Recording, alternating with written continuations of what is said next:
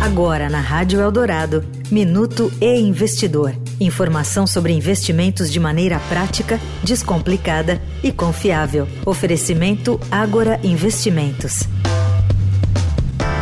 O presidente Lula assinou a medida provisória dos fundos, que irá taxar os fundos exclusivos de investimento.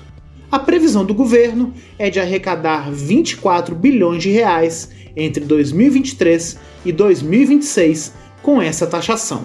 Apesar de funcionarem como outros fundos de investimento, o que os diferencia é o fato de que as carteiras deles são destinadas a investidores qualificados e criadas para receber aplicações de um único cotista.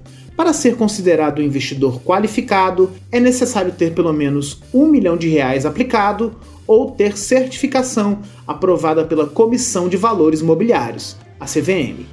Outra diferenciação desses fundos, que muitos chamam de fundos dos super ricos, é que eles exigem um investimento mínimo de 10 milhões de reais e têm um custo de manutenção estimado em até 150 mil reais por ano. O governo federal estima que há 2.500 brasileiros com recursos aplicados nesses fundos. Eu sou Renato Vieira, editor do e Investidor. Até a próxima.